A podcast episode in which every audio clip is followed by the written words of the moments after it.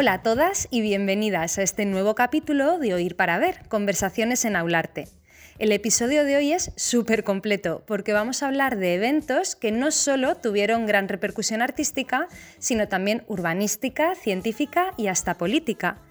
Gracias a ellos se construyó la sociedad globalizada tal y como la conocemos hoy, Personas de todas las clases sociales tuvieron una ventana al resto del mundo y grandes nombres como Picasso o Nikola Tesla dieron un empujoncito a sus carreras. Hoy hablamos de las exposiciones universales, las expos para los amigos, y para ello me acompaña la profesora de Aularte, Esther Arce. Hola Esther. Hola Coral. Vaya tema amplio que me traes hoy. ¿De dónde te nace el interés por estas exposiciones? Bueno, pues sí, la verdad es que es un tema, es un temazo porque da para mucho. Bueno, pues en realidad eh, a mí siempre me interesó mucho el siglo XIX, ya desde que empecé a estudiar en la universidad, la carrera, pero sobre todo cuando yo me adentré en todo este mundo de las exposiciones universales fue cuando acabé de estudiar y me especialicé en tasación de obras de arte. Concretamente yo me había especializado en mobiliario entonces, cuando empecé a buscar en colecciones de museos españoles y demás, me di cuenta de que muchos de estos muebles o piezas decorativas, sus propietarios las habían adquirido en las exposiciones. Entonces ya empecé a leer sobre las exposiciones y ya me di cuenta de todo lo que había detrás, que no era solo pues eh, ferias o eventos donde comprarte una cómoda o una silla, sino que al final habían pasado por allí grandes artistas, que se habían construido importantísimos edificios y que habían tenido muchas implicaciones políticas. Y ahí es ya cuando empezó mi imaginación a imaginarme al hombre decimonónico visitando las exposiciones y maravillándose con todo ello. Así que ahí empezó todo. Pues entonces vamos a descubrir este mundo apasionante y desconocido y empezamos.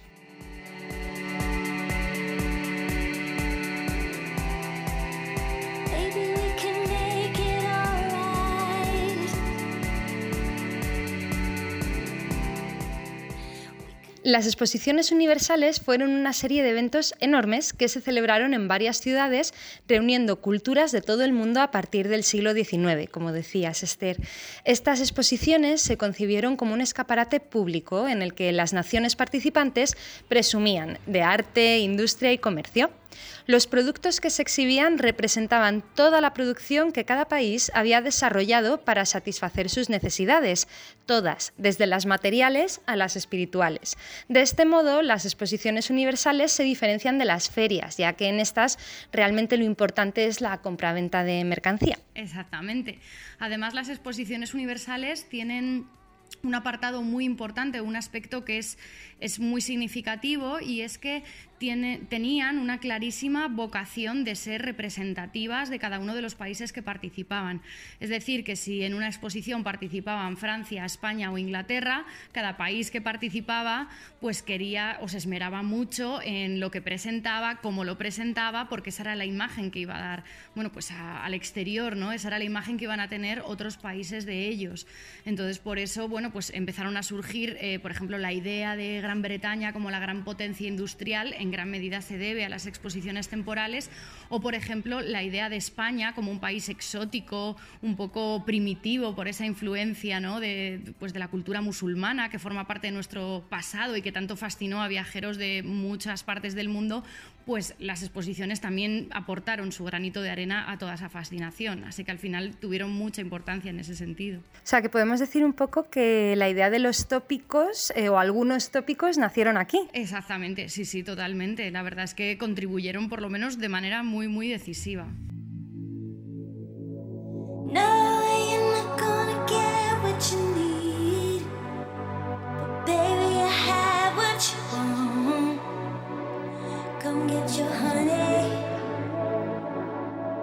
Las expos también tuvieron una clara vocación de instruir y formar, ¿no? Sí, ese es otro de los puntos eh, fundamentales de, las exposiciones eh, universales.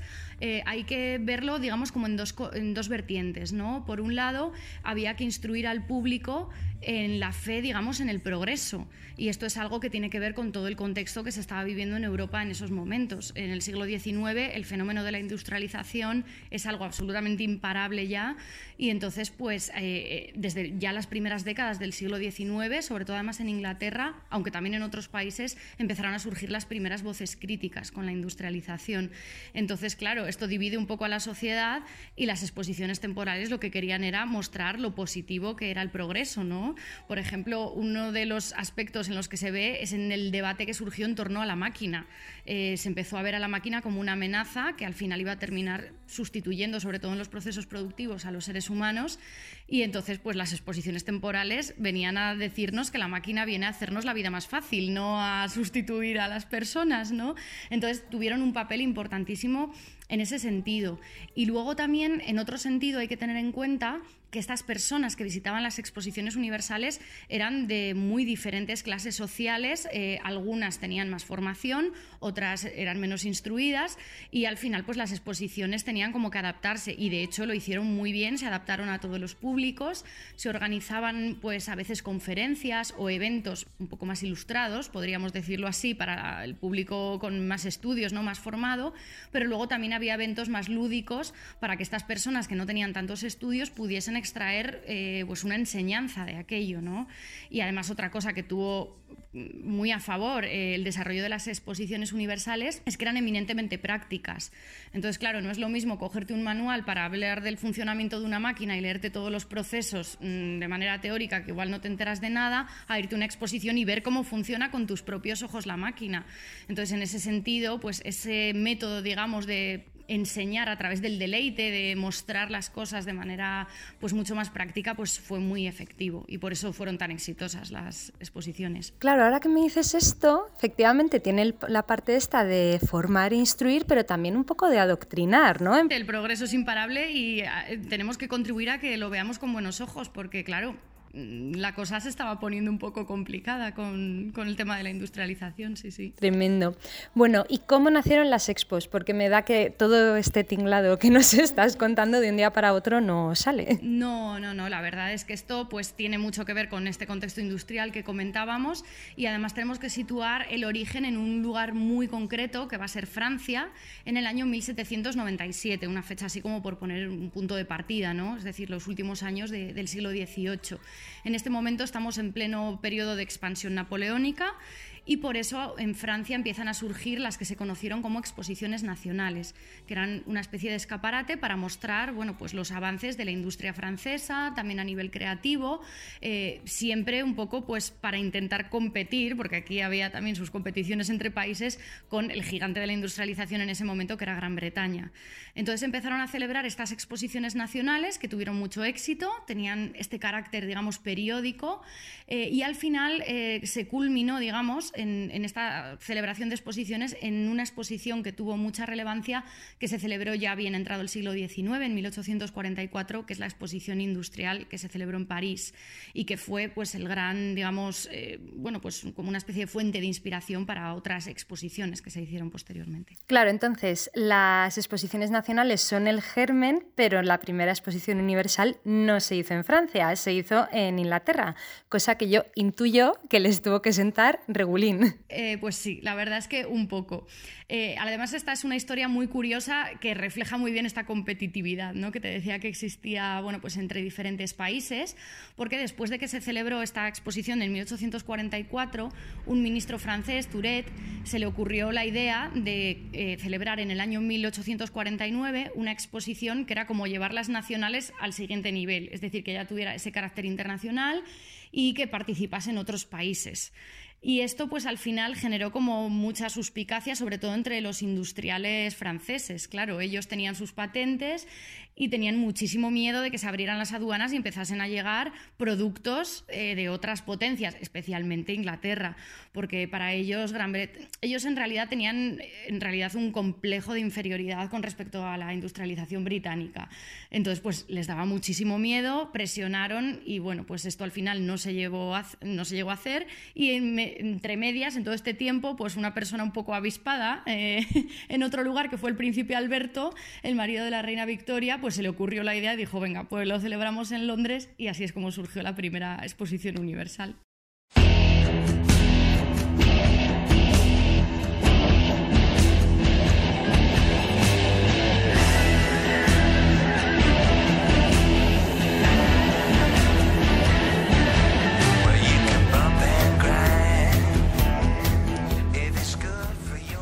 La celebración de una exposición universal ponía en marcha un mecanismo gigantesco en el que intervenían arquitectura, ingeniería y artes plásticas, entre otras cosas. Vamos, que la ciudad y el país anfitrión se volcaban completamente en esta celebración. Eso es, la verdad es que celebrar una exposición universal era bueno, pues poner a prueba las grandes capitales europeas, se volcaban perfectamente bueno, pues en todo lo que tenía que ver con eh, acondicionar un espacio. Hay que tener en cuenta que en estas exposiciones universales participaban muchos países y cada país tenía un pabellón, que era un edificio. Entonces ya partimos de la base de que necesitamos un espacio enorme y luego también eh, cada país quería traer lo más vanguardista, lo más novedoso, lo último en ingeniería, lo último en industria y eso es lo que dio lugar a que los edificios de las exposiciones universales eran pues maravillaban a la gente porque eran muy originales y presentaban materiales, técnicas y formas y estilos que eran todavía pues muy novedosos y bueno, pues no estaban tan vistos, ¿no? como los tradicionales. Y eso es lo que hizo que en las exposiciones universales empezaran a verse los nuevos materiales de la arquitectura, fundamentalmente pues el, el hierro y el cristal, que de hecho fueron los materiales básicos del, primer pabellón, que fue el de la exposición de Londres de 1851, el famoso Crystal Palace, que fue bueno, pues una construcción que llamó muchísimo la atención por, un lado por estos materiales y luego por otro lado porque se ubicó en Hyde Park, uno de los pulmones de Londres, un parque histórico y bueno, pues ver esa especie de invernadero gigante en medio del parque pues fue algo que impactó muchísimo, por supuesto. Que hablamos del Crystal Palace, pero si hay que nombrar un edificio de las Expo que ha cambiado una ciudad, el top, top, top sería la Torre Eiffel. Hombre, pues por supuesto, yo creo que la Torre Eiffel es el gran icono de arquitectura para, eh, realizada exprofeso ¿no? para una exposición universal. Eh, con la Torre Eiffel pasa un poco como con el Crystal Palace, que causó muchísimo impacto, eh, pues porque mide muchos metros, porque está realizada en hierro. esa forma de torre la gente no sabía muy bien cómo interpretarla, no sabían, daba la sensación de que era algo a medio construir. Entonces cuando se terminó la gente mm, hubo un poco de todo, ¿no? Hubo quien quedó como muy fascinado y otros decían que les parecía ahí como un andamio mal puesto y que era algo que estaba todavía como a medio construir. Y además también la Torre Eiffel representa eh, una idea que, también hay que tener en cuenta a la hora de, conocer un poco las exposiciones, y es que la mayor parte de los edificios de estos pabellones maravillosos que estamos hablando terminaban desapareciendo, quedan muy poquitos en el mundo, estaban ya concebidos eh, muchas veces desde este punto de vista de arquitectura efímera y la Torre Eiffel fue la gran superviviente de, todo este mundo. Menos mal que la dejaron en su sitio, yo no sabía eh, que la mayoría acababan desapareciendo, aunque bueno, tiene sentido teniendo en cuenta que eran tantos y que, claro, si cada país crea un edificio, pues bueno, todos no pueden estar. Pero bueno, como decíamos, por suerte, la Torre Eiffel la dejaron en su sitio y con los años se ha convertido en el símbolo indiscutible de París y en uno de los monumentos más conocidos y visitados del mundo.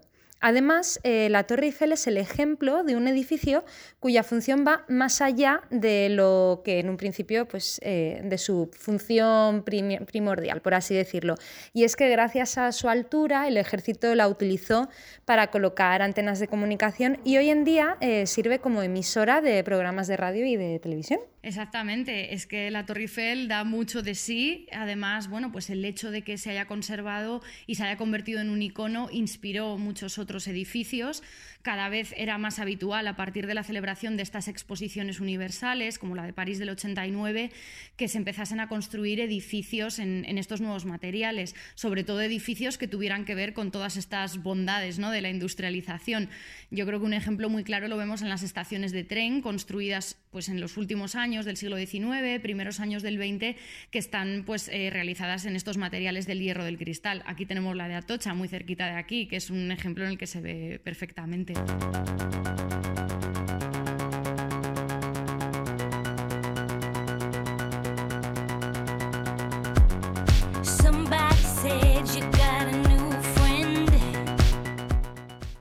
No solo de cambios urbanísticos vivían las exposiciones universales, también fueron protagonistas de increíbles acontecimientos científicos y tecnológicos, como es el caso de la iluminación eléctrica, que tuvo su origen en la Exposición Universal de París de 1889. Exactamente. Eh, la exposición del 89 pudo estar abierta de noche gracias a que existía ya esta iluminación eléctrica y además cuatro años después de esta exposición se celebró la Exposición Universal de Chicago, donde también tuvo lugar otro acontecimiento que maravilló a todos los que tuvieron la enorme fortuna de poder presenciarlo y es que en esta exposición se realizó la primera iluminación con bombillas eléctricas incandescentes en masa, es decir, cientos de bombillas en los recintos de esta exposición. Que esto fue una grandísima hazaña que, bueno, pues al final eh, maravilló, como te decía, a todos los asistentes y que fue posible gracias al grandísimo Nikola Tesla, ¿no? Que, bueno, fue el creador de la corriente alterna y uno de los padres de esta segunda revolución industrial.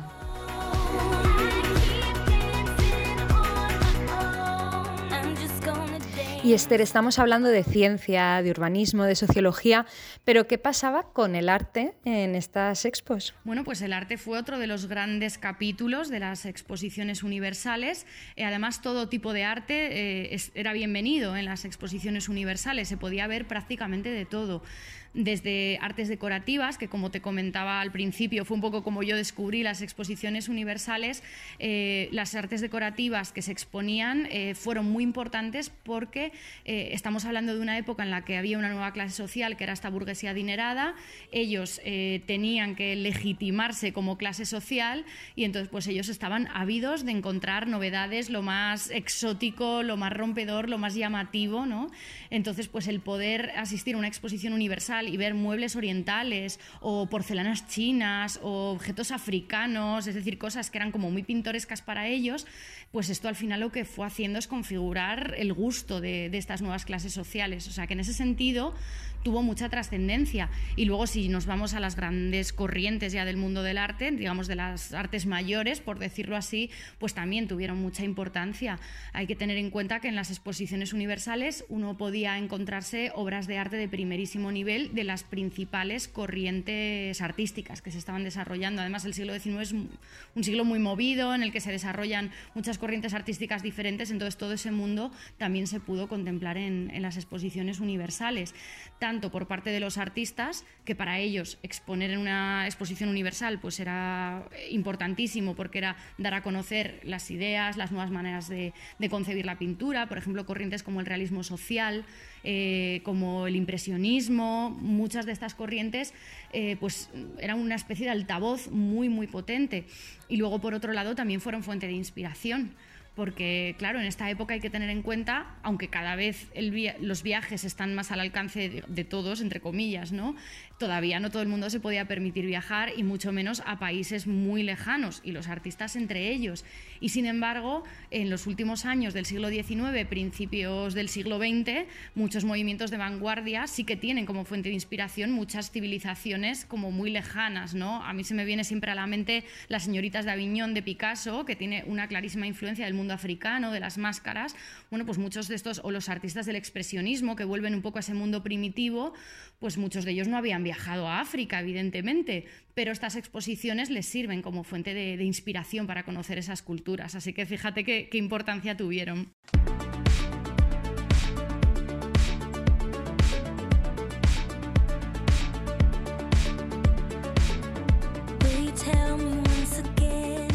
Una de las exposiciones más trascendentales a nivel artístico fue la de París de 1900, en la que participaron artistas como, que ya le hemos mencionado varias veces, un jovencísimo Picasso con su obra Últimos Momentos. Aunque si hablamos de Picasso y exposiciones universales, hay que mencionar la inclusión del Guernica en la de París de 1937 que fue una obra encargada por el Gobierno de la República en la que el artista malagueño denunció los horrores de la guerra. Eso es, la verdad es que el Guernica, aparte de ser una obra icónica de la historia del arte, es una obra que ejemplifica muy bien hasta qué punto una pieza que se ha encargado para una exposición universal puede tener trascendencia dentro de su contexto. Eh. Es un ejemplo bueno, pues magnífico. ¿no? La exposición que, comentabas de, de París de 1900 es una exposición muy importante porque además justo es el año del cambio de siglo, el siglo XX era el siglo del progreso, había muchas expectativas en cuanto al siglo XX y en el mundo artístico, pues evidentemente esto se vio, ¿no? Como te comentaba también antes, en la exposición de París de 1900 participaron, por ejemplo, los, impresionistas, hubo obra de Degas, de Manet, de Cézanne, se expusieron muchas de sus obras también otros artistas muy rompedores en ese momento como Auguste Rodin, eh, escultor que cambió por completo la manera de concebir la escultura, que fue muy transgresor, tuvo también como una especie de pabellón pequeño para exponer sus esculturas. Luego otras corrientes artísticas, eh, como por ejemplo el Art Nouveau, que estaba arrasando también en muchos países europeos, también tuvo eh, su, bueno, su representación. Y no solo artistas franceses, ¿no? también España, por ejemplo, hizo una importante contribución dentro de, esta exposición. En esta muestra se pudieron ver obras pues, de Rusiñol, por ejemplo, de Aureliano de Berruete, de Ramón Casas, que eran los grandísimos transformadores del panorama artístico en España en esos momentos. Entonces, el poder participar en París, que era la capital del arte en ese momento, pues eh, fue muy, muy importante. Y además también otra cuestión que hay que tener en cuenta es que había como cierto carácter de competición, que esto no solo se daba en el arte, sino también en otras disciplinas. Había una serie de premios, de medallas, pues al producto más innovador o, bueno, pues en este caso a la mejor pieza. Y bueno, pues en la exposición de París de 1900 fue precisamente un pintor español quien ganó el Grand Prix, el primer premio, que fue Joaquín Sorolla, que era también muy jovencito, igual que Picasso. Eh, Joaquín Sorolla presentó una obra que se llamaba Tristerencia, que era una obra pues, de una corriente que no asociamos en general a Sorolla, eh, ese de realismo social que comentábamos que estaba muy de moda, ese tipo de pintura, y Sorolla, pues aunque luego la abandonó, sí que en su juventud eh, trabajó este tipo de temas. Y esta obra pues, ganó el Grand Prix y fue uno de los grandes trampolines que tuvo Sorolla luego en su carrera, evidentemente. Y bueno, como me pasa siempre, que podríamos seguir hablando de este tema, pues horas y horas y horas. Bueno, sí, yo la verdad es que también, porque ya ves que es un tema que, vamos, me brillan los ojos, eh, me encanta, la verdad. Eh, afortunadamente vamos a tener la posibilidad de hacerlo porque el día 27 de abril empezamos en Aularte eh, un curso en el que abordaremos pues, todas estas cuestiones de las exposiciones universales, hablaremos de las que fueron las más importantes, de todas estas transformaciones y nos dejaremos llevar por todas estas maravillas ¿no? que pudieron disfrutar los hombres del siglo XIX y siglo XX. Pues me lo apunto y antes de terminar, como siempre, peli, libro, algo que nos puedas recomendar eh, sobre las exposiciones universales. Pues mira, a mí hay una novela que me gusta mucho que se llama La ciudad de los prodigios, que es de Eduardo Mendoza, y es una novela que además habla de cómo una ciudad se enfrentaba a un evento de estas características. Y además es una novela que está ambientada en España, porque eh, cuando Eduardo Mendoza habla de la Ciudad de las Maravillas, habla de Barcelona y la Exposición Universal de 1888 que se celebró allí. Entonces está muy bien porque recoge muy bien todo ese ambiente, todo ese caos que se producía en una ciudad para poder acoger uno de estos eventos. Y luego también eh, otros escritos eh, que existen sobre las exposiciones. Hay una serie de crónicas que están ahora recogidas en un libro que se llama Al pie de la Torre Eiffel. Recoge las impresiones de Emilia Pardo Bazán, que tuvo la oportunidad de ir a la exposición de París de 1889. Eh, además, la mandó un amigo suyo muy conocido aquí en Madrid, que es Lázaro Galdiano, que él tenía una revista que se llamaba La España Moderna. Ellos se habían conocido en esta exposición de Barcelona en el año 1888 y entonces, pues eh, al año siguiente va a decidir bueno, pues enviar a Emilia Pardo Bazán como enviada especial a que escriba crónicas sobre qué era lo que estaba pasando en París. Ella escribió 38 crónicas. Eh, son muchas. Ahora no están editadas todas, desafortunadamente, pero bueno, este libro recoge algunas de las más importantes y bueno, pues es muy interesante ver cómo una española recién llegada a París eh, vio pues toda esa maravilla ¿no? de, de, la exposición y vio la Torre Eiffel ahí nada más recién construida. Qué chulo, además es que claro, vemos como efectivamente las expos es que tienen unos tentáculos que es que llegan a todas partes, o sea, llegan a todo. Sí. Pues hasta aquí llega Oír para Ver, el Oír para Ver de hoy. Muchísimas gracias por acompañarme, Esther. Gracias a ti, Coral, por este ratito. Y nada, nosotros volveremos como siempre en dos semanas, esta vez con nuestro director, Luis Santamaría. Adiós.